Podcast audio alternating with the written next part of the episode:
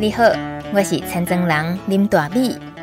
大家好，我是住在宜兰农村的广播人林大米，在教育电台每周一晚上六点到七点，和你一起关心农村与农业，展开城市与乡村、农夫与消费者、理想和现实的各种对话。欢迎收听《青农市集 On Air》。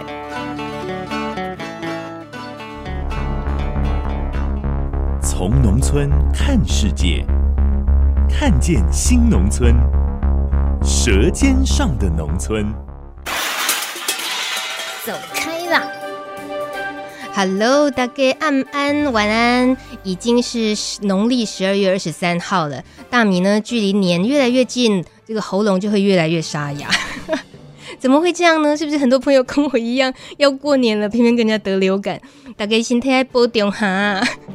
这奥礼拜都要过除夕，要食围炉年夜饭啊。今天的节目当中是真精彩，咱要谈跟年夜饭餐桌有关系的主题。不过节目一开始要关心的新闻。这是啊，咱今年度呢，在青农市集 On Air 节目，每个月都有一则国际农业新闻，我们将在每个月的最后一周来播出。所以一月份最后一周的国际农业新闻的时间，今天要来关心的是，过年的这种当下，可能登记也可以催月下老人有没有？或者是年轻人就被长辈抓去拜月下老人，想要牵线。那如果说是农夫也想找牵线的，该怎么牵？我要说的是哦，现在的网络时代了嘛，如果我们上网啊买东西啊都不是什么问题，甚至于你要在网络上找到另一半也很容易，对不对？但是如果你要找的是一个可以耕作的土地呢，谁来帮你牵线？或者说你要找的是一个能够接老农的班的年轻学徒呢？那这样又该怎么找得到？虽然呢、在台湾我们常常觉得啊，这种代志哦靠缘分呐，也在提供啊，靠你的人际网络啊，看你的人脉怎么样啊。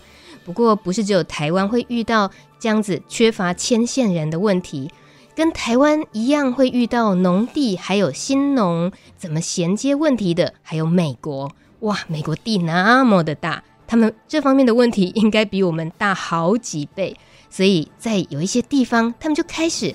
尝试利用网络找一些方法来解决。我们接下来就请在宜兰种田的农夫蔡雪清为我们编辑播报这则新闻。如果你想在美国纽约州的哈德逊河谷务农，不妨试试看哈德逊河谷农联网络。当你打开这个网站的首页，马上会看到二选一，看你是要找到农场还是找到农夫。如果点选找到农场，就可以进一步设定条件，勾选你想要的土地总面积、设施与设备、可种植作物、可畜养的动物等方面做筛选。最后还有一列土地使用方案，可以打勾选择你要以下哪一种：农场管理、租地、合作经营、购买或其他。如此一来，就能满足各种务农者的需求。不管你是现在拥有买地条件的人，或是刚创业口袋不够深，还是想先练功夫的人，都能有选择投入的机会。例如，有的农场主人会提供阶段性管理方案，先来学习，再慢慢接手；或者有人想要招募伙伴来协助经营现有的农场，也有农场主人近期打算退休，想要找到能够信任的下一个主人。也愿意提供农地设备与技术指导。反过来说，如果你自己是农场主人，就可以从首页点选找到农夫这个选项，不分男女，不分年纪，同样透过条件勾选，筛选出符合农场主人需求、可以配合农场条件的青农。如果打开每一位青农的个人资讯，会看到他们所描述的现况与需求，包含农场规划、耕作方式。销售策略、灌溉水需求、种植作物或畜养动物，还有个人相关经验等等。对台湾的青农来说，这种帮青农与农场主人牵红线的农业月下老人网络工具，听起来很梦幻，但实际运作起来有那么顺利吗？其实，哈德逊河谷农联网络并不是美国唯一的平台。根据一项二零一四年的研究，美国东北部的十七个类似的平台上，大多寻找土地的人表示平台有所帮助，但却只有百分之七真正透过平台取得土地。研究结果也显示，多数平台在一年当中没合成功的案例不到十个。然而，哈德逊河谷农联网络在运作的四年内，已经有一百五十次成功让平台上的青农与农场主人牵线的案例。他们成功的原因何在呢？虽然网站的使用顺畅度也是个优势，但关键并不在于网络的虚拟空间，而是因为经营网站的组织也投入人力与资源在实际行动上，例如安排该地区的活动。实际带青农或有兴趣务农的青年去参观农场，认识各种可以协助他们创业的资源，还有拜访农业前辈，就像在网络上找另一半一样，不能只看文字跟照片啊。但除了经营上的成功实践之外，哈德逊河谷也有它的地理优势，在距离纽约市不远的这个地方耕作的农夫，可以销售到纽约的市场，可以利用大都会的资源，像很多能协助青农的组织。另外，也更容易找到投资。不过，也就因为距离大都会近，所以农地价值也就比较高。因此，除了找到农地之外，青农也需要依赖许多可以帮他们克服经济问题的服务单位。有的提供零利息贷款，或也有直接买下土地再便宜租给青农的农地信托，并不是只有媒合平台就能解决问题。总而言之，美国并不是每个地方都有这种协助青农的合作网络，每个地方都有独特的条件与挑战。但如果没有这类媒合的平台，老农的凋零恐怕只会加快。而有意愿务农的青农仍旧缺乏门路，因此要振兴农业与农村，或许问题不是缺乏想要传承农地的老农，也不是缺乏想要务农的年轻人，反而问题是如何在老农凋零，或青农的热情被消磨掉之前，牵起他们的缘分，撮合有缘人。以上新闻由蔡雪清编辑播报。走读农农村小旅行，农农农，走读农村小旅行，农村超好玩。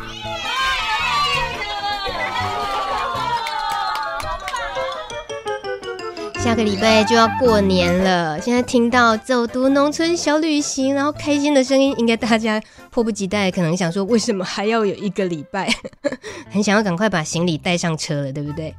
下礼拜呢，开始要过年期间之前，趁着这一集节目，大米自己也想上一堂课。不过呢，呃，这位来宾其实他能够为我们带来的讯息，那个资料量太庞大了，几乎是一个海洋资料库那么的庞大。他是徐成玉徐先生，徐总，呃，常年都在推动永续海洋的行动，而且他创办 RFI RFI 责任渔业指标啊，干嘛会让都是安尼啦，还 R 变成 R，为了呢海洋生态环境永续一直在努力。那除夕快到了，围炉餐桌上，我们一定讲究的那个年年有余那一条鱼，我们大家今天呢，嗯，趁机会知道一下，到底鱼该怎么吃才能够继续年年有余。徐总好，啊，主持人好，各位听众大家好。徐总你呀、啊，这个已经呃，不管是渔产贸易、捕捞、养殖、加工、批发、零售这些工作加起来，已经超过三十年经验了。呃，对啊，你虽然头发看起来是有白啦，是不过不过人的那个元气、精神状态是很年轻的，所以是偷嗨朗东人叫你要 ganky 的意思吗？哦，我不是，其实呃，我我是跟海洋相关的工作者，但是我不是真正的偷嗨狼了哈，因为偷嗨狼事实上他整天都要在海上打拼呐、啊，那不像我们这样子搂搂手到处摸鱼。可是你跟海洋，呃，尤其跟海鲜的这方面结缘是什么时候？因为它几乎就是你的人生了，对不对？这是一个很奇妙的事情，因为人生很多的路并不是我们可以预期的。那我是台北三芝，台北县三芝人，淡水的。哈，那三芝它是靠山又靠海。那对我们来讲，小时候呃很高兴的事情就是每年的暑假回去那个阿嬷家住，那么就可以去海边玩。然后当然我们小时候也常常去海边游泳啊。那所以从小对海就是不这么排斥，而且很喜欢去海边。那后来呃因缘际会就考上海洋大学。然后念的又是渔业系，所以呢，好像就是注定要走这条路。但是念渔业系的时候，老实说，我的功课是很差的，因为就是很不用功嘛。那，嗯、呃，但是哪哪一科最差？呃，我只记得哪一科最好，不记得 哪一科最差。Okay. 最好的是运动，其他都很差。这个心态是对的。不过，不过虽然说我们功课不是很好，但是呃，对渔业我还是非常有兴趣。所以呃，在学校学的所有的东西，呃，虽然说考试考不好，但是我都一直牢牢记在我的呃我的我的脑海里。那后来就走上这条路了。那我想这些事情并不是我们可以事先安排或计划的，嗯哼，那就是就是一个一个命运的安排。可是你想想看，你那些海洋大学的同学，有几个人是走在海洋的路上？是啊，这个我想在现在的教育本来就很大一块的很大一个比例的人，并不会去走他本来的这个专业了哈。嗯、所以我想我们能走上这条路是一个蛮巧合的，而且就像像我们在当初呃念海大的这些同学们，如果留在这个行业里面，大半就是在行政单位或者是在教育界，嗯，真的在产业界走的几乎没有。所以我想这是一个，就是一个很大的巧合。那你又怎么是一开始就选择是走产业界，而且一走走到现在？因为不会念书，不爱念书嘛，爱念书的考试的就是当公务员了嘛。然后要去学校，去学校教书也要会很会念书啊。嗯、那我们不爱念书的结果就是啊，选择一个不要念书的路。可是呢，又觉得跟海洋有兴趣，所以就会走上这个呃产业这条路。嗯哼。有听说你因为自己水产业者这么多年，那大家都有红虾说这个徐成玉啊，徐总是一个很最最常、最接近渔民，尤其最常跳上船的，跟着到处跑的人。呃，我觉得那是兴趣啦，哈，真的，我们平常在陆地上，呃，有很多很多的工作，可是每次到了海上以后，就感觉上是一种解脱。好，所以与其说那是一个工作，不如说那是一种享受。好，那呃，当然，呃，在海上，呃，这种渔业的作业环境，可能对大家来讲就不是这么干净啦，或不是这么舒服啊。但是，呃，如果那是一个你喜欢的环境，其实那是一个很特别的感觉。就好像说你去爬山，那觉得好累，为什么要去爬山呢？事实上，呃，那个就是一个兴趣。对啊，讲到船就只想到晕船，怎么会是解脱？哦、嗯嗯呃，这个这个，我觉得，因为我们在在海上哈，那个。其实一出海，每天每天的这种不管是天还是海的状况，通通是你不可预期的。那而且特别是渔船，很特别，很特别。渔船每一条船开出去的时候，都是满怀了希望。嗯，没有一个渔民他开船出去会觉得说啊，我给他俩波鱼，我不我被出去，不可能。好，所以那是一个很特别的一种一种一种因缘，不像你在其他的工作，其实你可以知道说我今天工作会碰到什么事情，那我应该要怎么准备。但是在出海的时候，所有的人都是。都是对未来，就是这一趟他都是不晓得的，嗯，所以充满了期望出去，但是，呃，很大一个比例在现在来讲可能会失望回来，因为鱼抓的不是很好，嗯、哦，那呃，可是呃，这种这种这种工作的这种氛围哈、哦，可能我觉得是一个非常非常特别，所以你可以看到在呃海上的工作者，呃，很多人他就是真的离不开海，那他已经很老了，有的七八十岁了，他每天还是要去海底，让那谁谁。好，就好像说那没有去那种农夫没有去花园，啊，去去农地去去损起来，刚刚讲怪怪。嗯哼。好，所以我想这个是一个呃蛮特别的一种一种工作的一个环境。但你的角色就令我觉得他应该常会发生矛盾、纠结、冲突的时候，因为你既是呃水产业者，做渔产贸易的，你又那么的去了解捕捞的辛苦。你又那么的去了解环境，大环境里面遇到的困境，然后加工产业的呃加工线上，你也那么样的去理解他们需要什么，他们辛苦的地方是什么，还有批发，甚至于消费者，你也去替消费讲，替消费者讲，呃，他们需要吃到健康的，这个会有时候是很冲突的吧？嗯，它有个共同点，什么？小米今呃大米今天找到这个共同点哦。事实上，呃，对我来讲最有兴趣的就是鱼。嗯，我经常讲说我在陆地上，呃，不在陆地上，在路上啊，碰到很多人，那我都不太认得出来，因为我觉得我认人的本领很差。可是水里的鱼，我只要看过一眼都不会忘记。好，所以呃，你刚才谈到的，不管是捕捞、养殖、加工、批发、零售、推广、教育，它都围绕着一个主题，就是海里的这个生物，这个鱼。那因为这个是我非常有兴趣的事情，好，所以即使看起来这些东西都好像有一点冲突也好，或者有一点差异也好，但是事实上它都是围绕着同一个核心，嗯哼。可是它真正也是有会有价值观冲突的时候，让你自己要抉择的时候吧？比如说，我觉得 濒临于种什么的。好，价格那当然是很多人关注的。那我想我不是一个很好的生意人，的关键就在于我对价格基本上可能我对对一个一个水产品的关注，呃，远大于它的价格的关注。好，因为在我们的。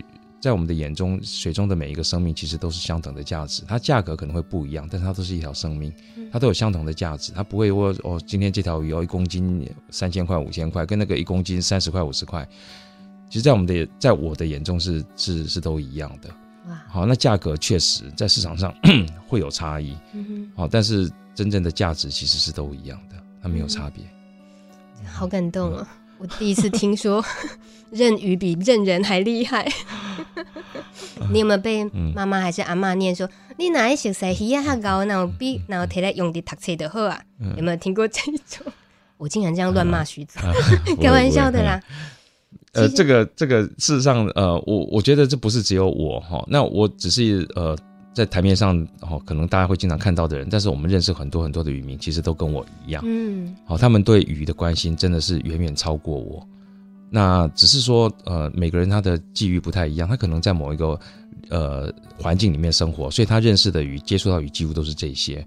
那我们比较，呃，我觉得比较有这些缘分啊，就我们接触到了非常多，我们讲从国外哈的的海鲜，然后到国内的海鲜，我们接触到非常多，所以我们我觉得我们是更有福气啊，就是可以认识这么多鱼。但是呃，每一个渔民，每一个生产者对呃鱼，我觉得大部分的人他们的感情是相同的。嗯哼。你有那么长久的那么多那么多跟海洋跟这些鱼的记忆，那尤其又走了五大洲三大洋，哎，有吗？呃，没有啦，有？我们只走了一小部分而已，好好好，海真的是太大了，谦虚真的好，嗯、所以会印象中知道那那一刻曾经是很触动你，然后不管是特别开心的，还是说曾经有特别难过的一个画面，是发生在什么时候？哦，印象最深刻的，啊，嗯哼，哦，这个我真的我觉得非常难回答，因为太多。如果如果哈，如果我们去看我们的呃每一次跟海洋的一个际遇啦，遭遇哈，我真真的觉得，不管是今天养殖鱼池，养殖鱼池你明明知道说你放了什么鱼在里面，你明明知道说它抓呃它应该有多大只，应该有多少数量，可是你每天都在期待那个网子拉起来的时候，其实你永远不知道。呃，对海，我觉得这次是非常非常非常呃特别的一点，就是你永远不知道你今天会看到什么东西。所以如果说有什么印象特最深刻的，我真的很难谈，因为我觉得每一趟都是新奇的，都是一个全新的、不可预期的旅行。可能在陆地上你会看到你的种植，你可以看到那个那个菜、那个水果一天一天长大，你很清楚。嗯。可是，在陆地上你看水里，你永远不知道它的变化，永远都不知道。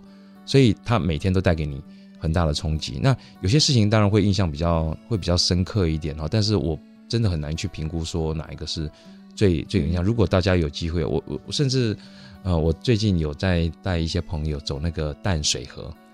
哦，淡水河哦，可能在以台北的生活来讲，大家每天都看着它，然后过桥这样过去又过来，嗯，走来走去。呃，但是呃，我们前几年在带大家去走淡水河的时候，很多人讲说，你我们什么时候去淡水河走最漂亮？我觉得我每一天每一趟走淡水河看到的东西，通通是不一样的，我没有办法回答这个问题。好，所以呃，我我觉得这是我们面对自然很特别的一点。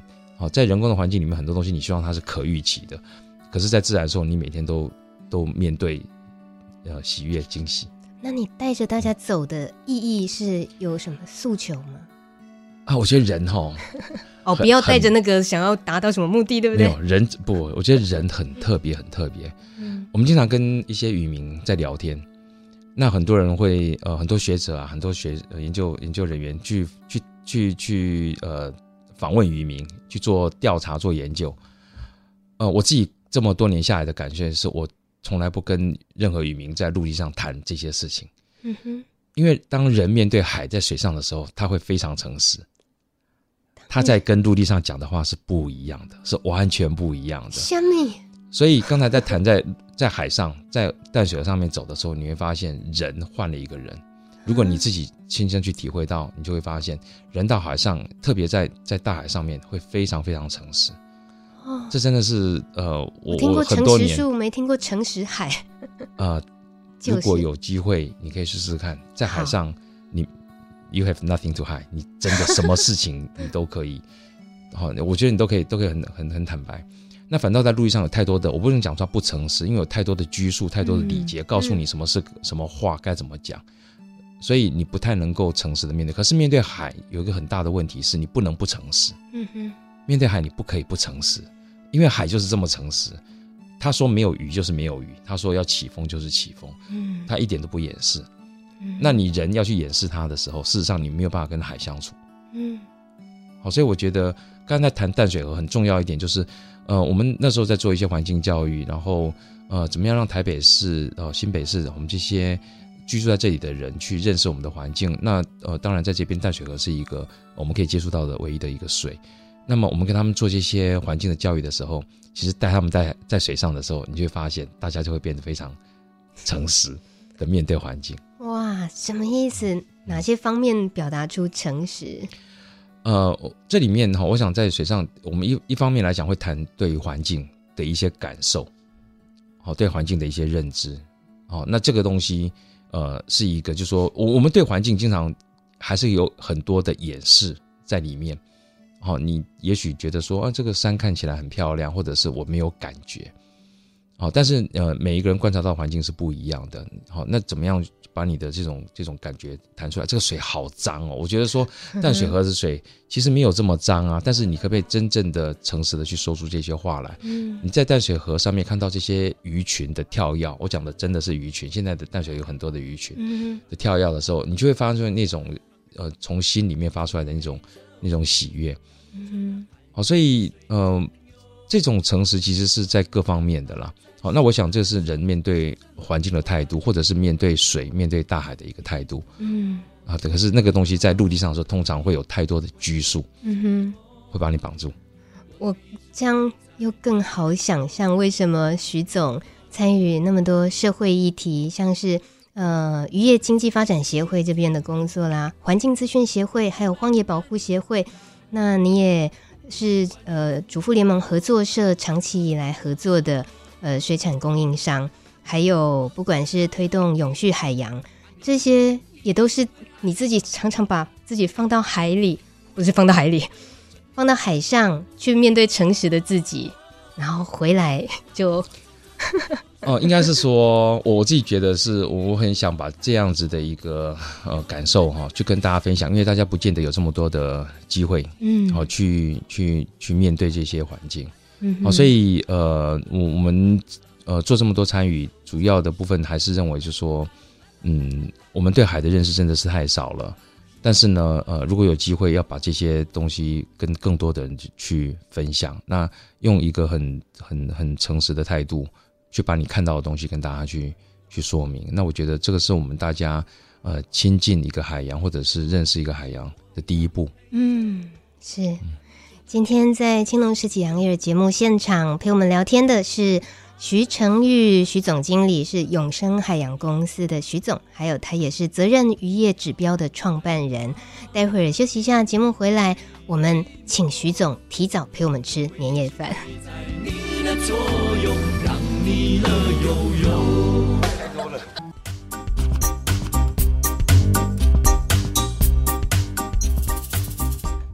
你正在收听的是《青农十几阳日》节目，礼拜一的晚上六点零五分到七点，我是大米。今天的主题呢，想请先请大家想象一个画面，嗯，当你很快乐的在吃着海鲜火锅，当你的围炉餐桌上，你夹起了妈妈整个恰恰恰的鱼肉送进你嘴里的时候，如果这个时候有人说出“我知道这条鱼的履历”耶，那这代表什么意义呢？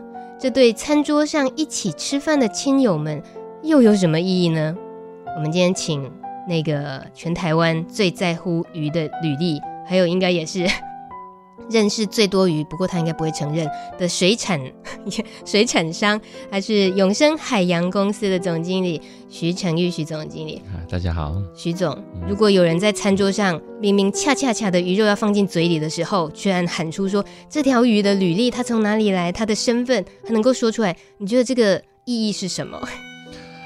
我觉得这个会很惊讶，让我想起最近哈，就是在就前几个礼拜哈，我们有在一些学校里面哈，我们在那个呃推一些食鱼教育嘛，然后那个校长跟我讲说，哇，他好惊讶，因为那天那个小朋友吃一个鱼，他说这条鱼有一条侧线啊，讲出侧线，对，讲出侧线，那我。当然，那是一年级，呃，对不起，是小学的小朋友啦。哦，那我觉得这个就是，呃，我我觉得我们必须让所有的消费者去认识这个海鲜，好，它很重要的一点。因为，呃，我前两天也看到这个珍古德，然后他讲的一句话，就是因为你要认识才会关心，要关心才会行动，有行动才会有希望。那这个也是一个，我觉得在目前我们在做所有在做永续推动的人，我相信都会很认同的一个一个逻辑。所以刚才主持人讲到说，他知道这个东西的时候，事实上他就是第一步。嗯，好，他一定要先认识。那对餐桌上的人的意义又是什么？哦，这点可能要回到哈我们。呃，经常很多人在谈说台湾呢有没有海洋文化？嗯，很多人在谈说台湾只有海鲜文化，然后有海洋文化。那如果用一个比较苛刻的角度去看，我觉得台湾也没有海洋文化。什么是文化？好，但是我们用一个比较呃广泛的角度去看，其实台湾有很多的海洋文化。所以呃，端看我们怎么去看这件事情了。那么我们目前呃，很多人会觉得说我们没有海洋文化或没有海鲜文化哦，这个我想是一个。呃，应该讲说它欠缺，而不是没有。那我觉得它是一个事实。为什么呢？因为呃，如果你去看我们台湾对这种海鲜的这种描述了哈，你可以发现东西用台语讲哎，诶，好，对，为什么？因为呢，海洋这个跟海洋的这种关联哈，大概在民国三十八年以后，嗯哼，就断了。因为我们在过去哈，台湾是以海为生。好，所以，我们所有的海洋不只是我们的食物，它也可能是我们的工作，它甚至是我们生活的一部分。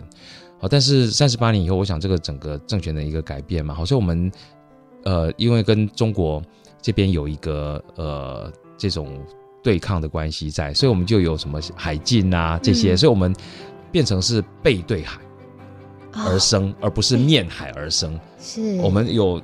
呃，禁止很多很多人呃要出海不是这么容易，甚至到海边去都都都有很多的限制，所以我们就活生生把这个断掉。当然，呃呃，有一个很重要的一个事实就是说，呃，因为从这个这个大陆过来的这个政府哈，它也原本就是一个大陆的一个呃一个一个一个文化，嗯，所以他对海洋本来就不太认识，嗯哼，所以我们那时候要学着要讲国语嘛，对不对？是。那呃，如果以前很多台湾的这种谚语如果用国语，你就完全没有那个感受了。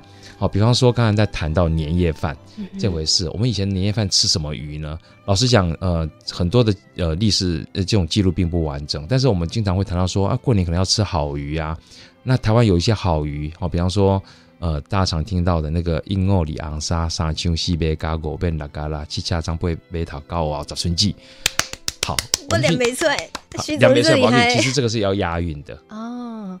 英澳里昂沙沙丘西贝嘎，好，所以像这种东西，它都会反映出来。好，它不呃不必然代表一就是比二好，三就是比四好，倒不一定。好，但是它为了要让小朋友或者是他方便的去记忆，嗯，所以用这个方式来教导，这叫做文化以文教化。所以不是第一名就真的是第一名，是为了押韵才把它摆第一名。对，为了要好记 哦，这个教学哈上面的，所以。这个就是我们讲的，台湾有太多的海洋文化，或者是我们在过年的时候吃的很多很多这种海鲜，它确实有太多的这种用谚语的方式去，呃，把这种生活的知识把它记录下来。因为以前的人基本上没什么读书嘛，嗯嗯，好，所以很多东西都是用戏剧啊，然后用用语言呐，哈，那特别是谚语特别好记忆，嗯哼，所以呃，台湾就我想就回过来谈一句，台湾是有海洋文化。好，但但是呢，它有点被遗忘了。但是呢，如果我们把过去海洋文化拿到现在来看，你会发现，哎，好像我们刚才讲那些语又不存在啦。嗯哼。好，所以因为中间这一段时间我们跟海洋的疏离，所以我们不太晓得海洋发生了什么事情。那这个就可能是我们现在大家要去努力的一点。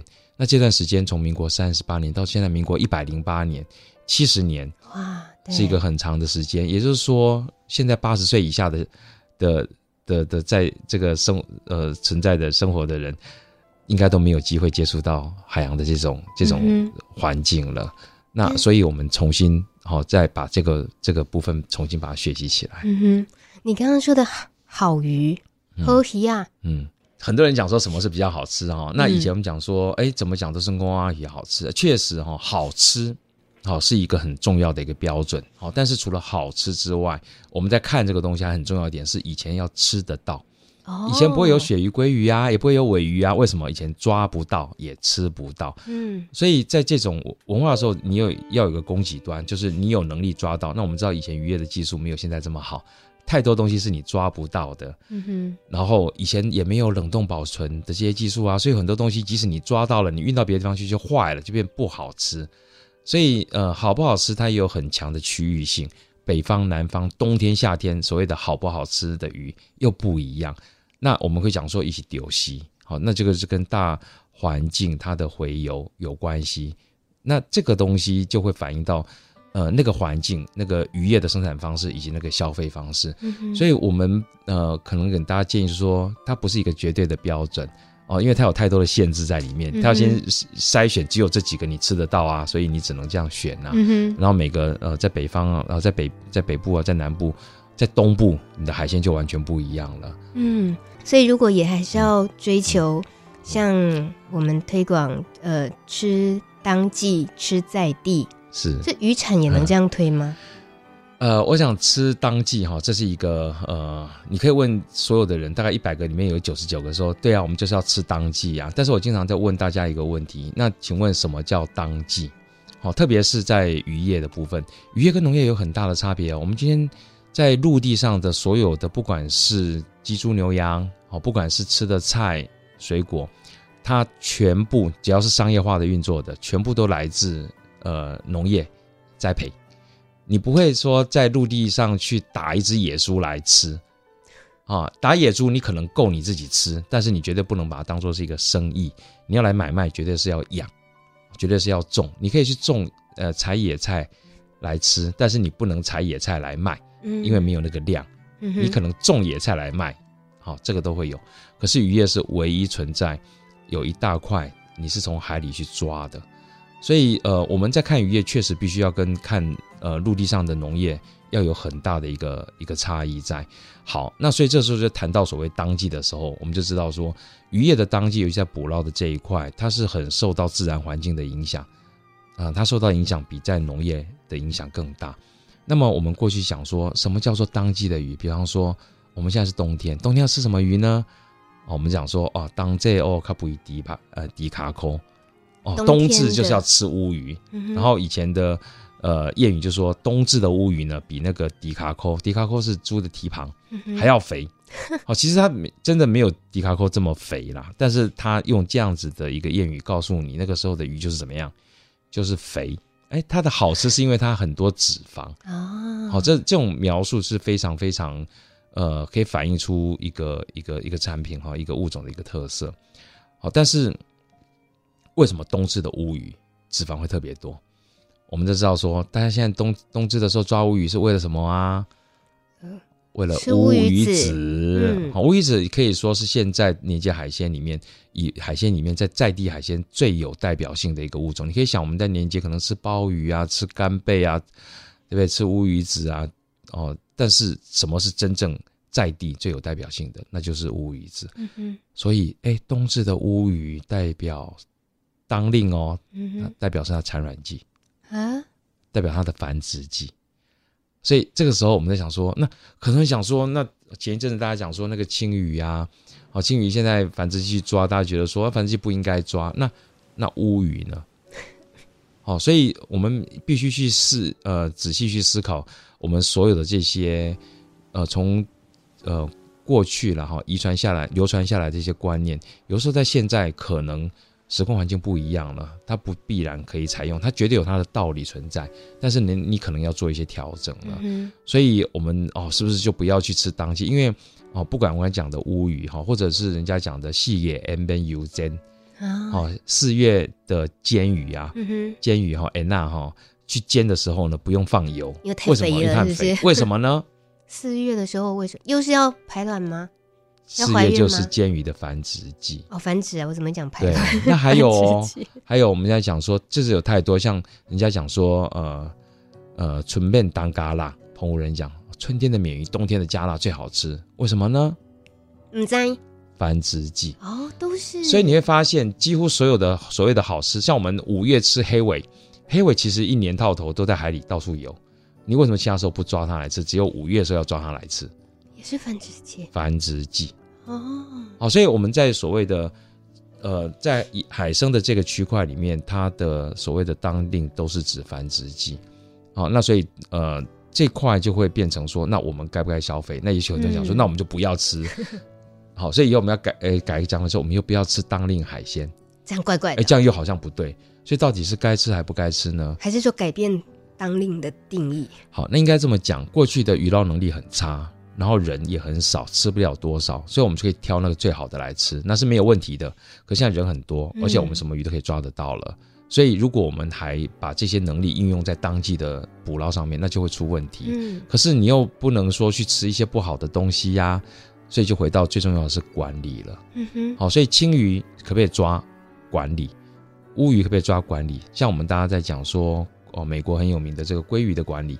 哦，它是世界上最好的，但是鲑鱼很有名，它抓什么？它的乌鱼，它的鲑鱼子，而且抓鲑鱼是不是都是它在溯溪产卵的时候抓？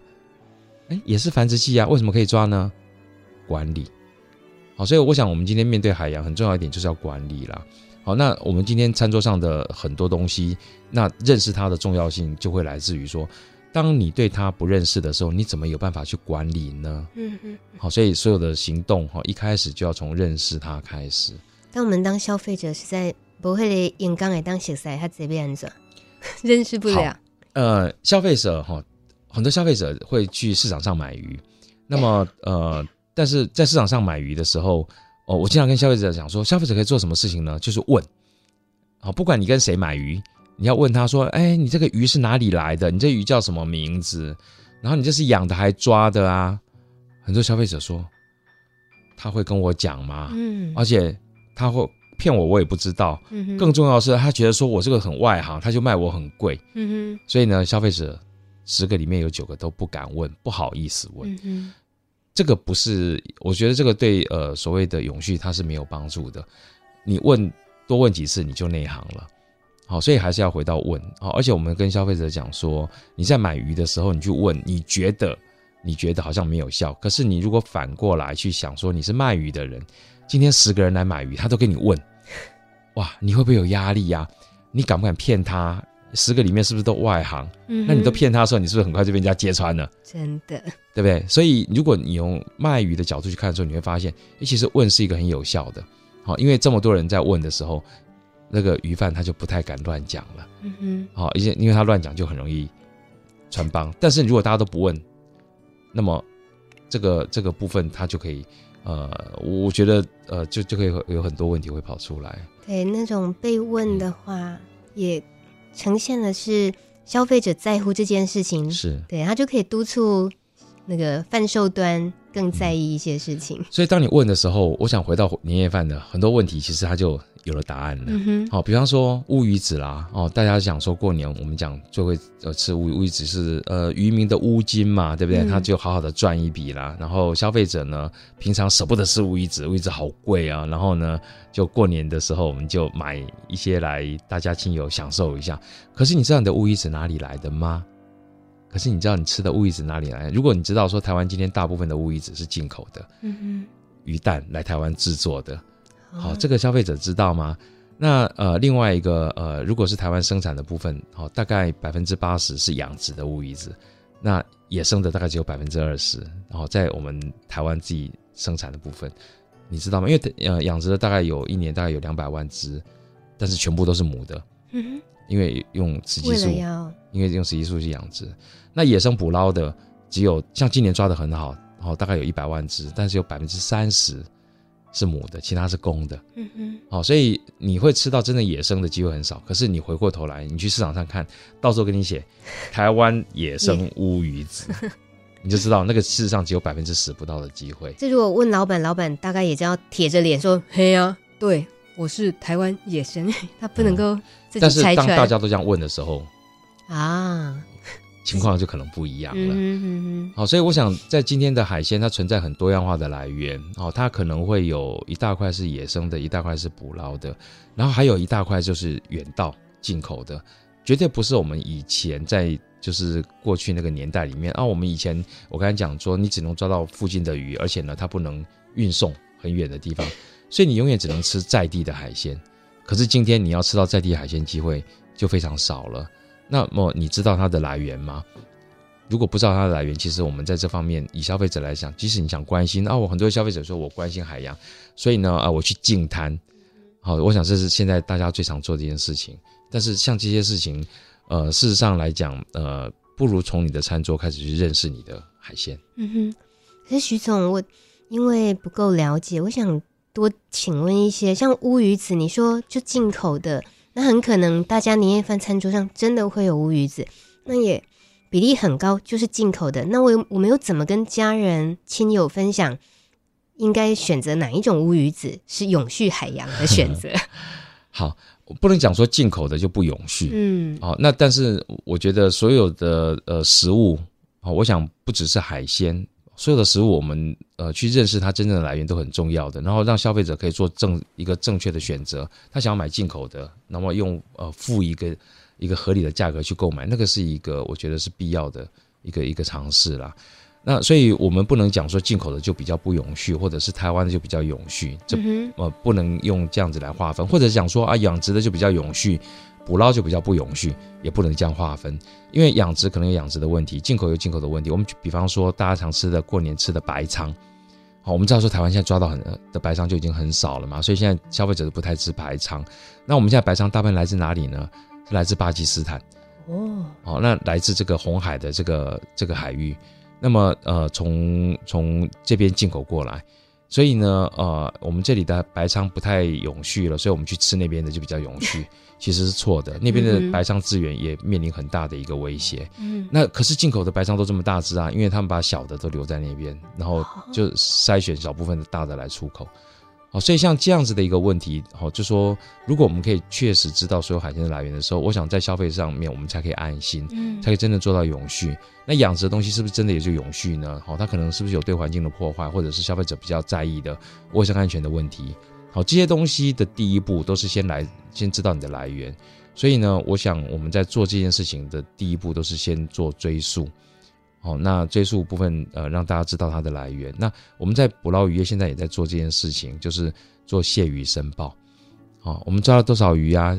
进来必须要做一个申报，那我们才可以知道说我们到底从海里拿了多少东西，然后我们要怎么样来做有效的管理。嗯，好，这些都是呃，真的是刚刚刚起步，然后要一步一步来。在您刚刚一直有强调，就是透过管理，然后其实也慢慢的知道，就是您。也一直在推动的产销履历制度哦，因为产销履历制度是政府在推动的，其实我们一直都在实实践，在实践这到目前为止，我想产销履历到现在是第十三年了啦。嗯，好，那产销履历现在目前只有养殖的。那我们在过去从产销履历的第一年第一张贴纸开始到现在是超过十二年的时间，我们总共印了超过一百二十万张的贴纸，嗯、然后。呃，另外呃一个比较特别的是，在这段时间到今天为止，我们没有一个养殖的鱼是没有履历的。我们的要求是百分之一百要履历，所以呢，呃，我们就跟我们的客人讲说，如果你在我们的这个这个柜子里面看到有一个养殖的鱼是没有履历的，就送你。好，那为什么要这样做呢？当我们在做这件事情的时候，我想去批评别人之前，好，或者是我们向社会改进之前。你可能要自己先做看看到底有什么问题，也许这个东西有很大的困难在里面，根本就做不到的。那你自己在做的时候，就会想办法去克服它。如果你自己都不去做，我想我们没有，我们必须要有行动才能去做改善呢。所以这个是为什么我们去定这样子的一个规范。那养殖的部分有了履历，我们觉得野生的没有，还是很不足。所以我们自己，呃，因为我们现在政府并没有这个呃野生的追溯系统，然后我想。到现在为止都没有，所以我们在五年前我们就开始做了自己的追溯系统，也把我们所有的野生的海鲜的来源都把它记录下来，哪条船、什么地方、用什么方式、由谁捕捞的，然后这个就是我们呃，我想在野生上面，我觉得也必须要做到的一点。嗯，不知道怎么形容那个感动是，是我真的觉得你把鱼当朋友，每一条鱼，不管它是很稀有的鱼，还是很普通的小鱼，对你来讲，给他们一个身份，你认识他们，知道他们的名字，那是那都是非常非常尊重那个生命的表现。我 我觉得哈，我我对这些海中的生物，哦，我觉得它不。我看它比较不像是朋友，我自己认为他是我的女儿。哈，好，为什么是女儿呢？你可以呃，我想家里有女儿的父母亲大概都会知道那个感受。你讲说女儿是父亲的前世情人，这个部分除了说他的呃他的关心之外啦，那另外一个呃非常重要一点是女儿最终都会嫁出去。你这个比喻，这也是一个我觉得我们在看我们的海鲜，因为我们很多这些海鲜不是为了要占有它，它最终是要分享出去的东西。好，可是呢，你。在面对你自己的这个这个女儿的时候，你必须要采用的态度，你可能就是要给他更好的东西，而不是哦，不是就说啊，你用剩的再给他。嗯哼。好，那我我我想应该不只是我了，我相信有很多做海鲜人都有这样子的一个一个一个想法。好，所以他绝对不，我觉得他比较不像是我的朋友。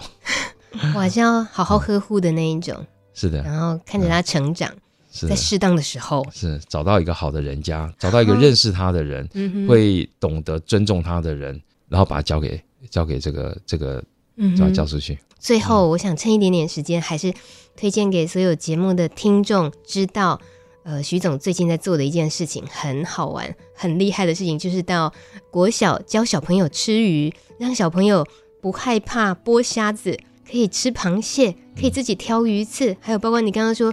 他可以讲出哦，那个是什么侧边侧线侧线，看吧，嗯、我就不懂侧、嗯、线、嗯、这样的东西，嗯、这是一个蛮有实验、蛮挑战的一个行行动吧。哇，谢谢那个主持人给我这个机会哈，因为我觉得这是真的是一件很棒的事情。为什么要做这件事情？在过去我们都做社会教育，我们在社会上去跟呃大人沟通，去跟业者沟通，那呃。当我们在推动这个渔业管理，哈，朝向永续的目标的时候，我发现事实上，呃，当大家最基本的观念不存在，或者是有偏颇、有偏差的时候，那个沟通会非常困难。但是这个事情，呃，每一个渔业的管理的推动，可能要十年以上，通常在在国际最少都十年以上的时间，可能二十年甚至三十年。也就是说，我们今天可能真正沟通对象应该是小朋友。因为未来他们整个长大的时候，他们就刚好可以先可以延续这样子的管理制度，所以我们就去做这件事情。可是我们在做这件事情就发现最大困难是，哇，小朋友很怕鱼刺。应该讲说小朋友不怕鱼刺，是爸爸妈妈很怕小朋友被鱼刺刺到。所以我们这次才会去呃做这个食鱼教育。那我们比较大的重点是让小朋友去认识这条鱼。当然，鱼刺是认识它的生理、它的结构。然后知道它结构之后，它就不会被刺到，它就知道怎么样去吃它。哦、然后它的结构就带来它在它为什么会长这样子，它的呃它要怎么生长，然后它的环境是什么。所以这些东西都是从从很基本的东西去延伸。可是因为最后吃的时候，小朋友会对这个东西留下非常深刻的印象。嗯、所以这里很重要一点就是说，我们要。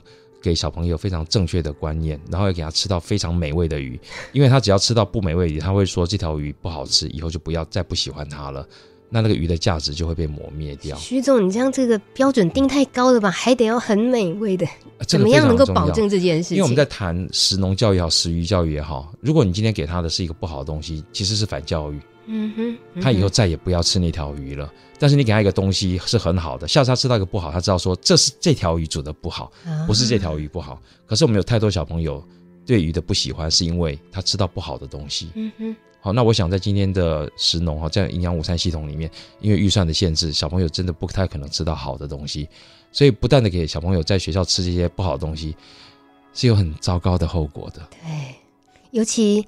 吃鱼吃虾这种连大人都很容易投降的事情，不敢想象他的孩子可以。他的对我刚才讲，因为我们有七十年断掉了，嗯、所以现在的所谓大人小朋友，现在假设是他是小学生，那么大人大概就四十岁左右，三十几岁四十岁，嗯哼，他也是生在一个没有海洋教育的一个年代，所以他当然不会去教育他的小朋友。嗯、那我们在谈这件事情的时候，本来以为家长会哎有点害怕，后来发现哎家长很喜欢，为什么？因为他没有人教他们。那今天有人要教他的小朋友，家长都很乐意，都很愿意去去去配合去支持的。今天能够那么一两分钟聊到食鱼教育、吃鱼的这个教育，还有认识海洋文化，这都是永生海洋公司呃最近在跟宜兰苏澳的月明国小合作在推动，嗯、很精彩。的学校对，那听这个节目的，相信有很多教育界的朋友们，嗯、欢迎你们 Google 四个字“永生海洋”，你可以看到这次的实验的一些精彩的幕后花絮，也、嗯、也应该很欢迎可以有人直接找永生海洋谈合作吧。我们没有时间。现在有非常多人，已经有是不是排队了？学校都想要来做这件事情。是，好，不过我们绝对尽力去做。是，徐总，非常谢谢你今天来，谢谢，谢谢，新年快乐，祝大家新年快乐，谢谢，拜拜。拜拜。